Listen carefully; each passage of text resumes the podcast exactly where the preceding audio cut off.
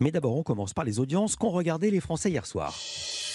Dans la bataille des films du euh, dimanche soir, c'est euh, France 2 qui est en première position avec la lutte des classes. 3,1 millions de téléspectateurs, soit 16,5% du public pour la comédie euh, de Michel Leclerc. Derrière, on retrouve TF1 avec Ant-Man, près de 2 millions de téléspectateurs, soit 16,3% de part d'audience pour ce film de super-héros. Enfin, France 3 clôture ce podium avec la série policière britannique McDonald and Dodd. 2,1 millions de téléspectateurs et 10,9% de part d'audience. À noter que M6 est au pied du podium avec Zone 1 qui s'intéressait hier aux artisans français qui se battent pour sauver leur métier.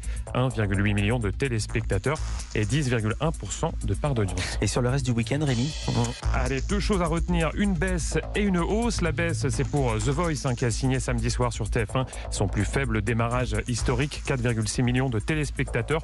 Mais ça reste quand même solide en part d'audience hein, avec 26% du public. Et puis la hausse, c'est pour les Césars du cinéma. Hein. C'était vendredi soir sur Canal+, la cérémonie euh, qui reprend des couleurs avec 1,7 million de téléspectateurs. C'est 30% de plus que l'an passé avec un pic d'audience au moment de l'apparition de Brad Pitt, évidemment. Ah bah C'était oui. l'une des grosses Mhm. surprises de cette cérémonie.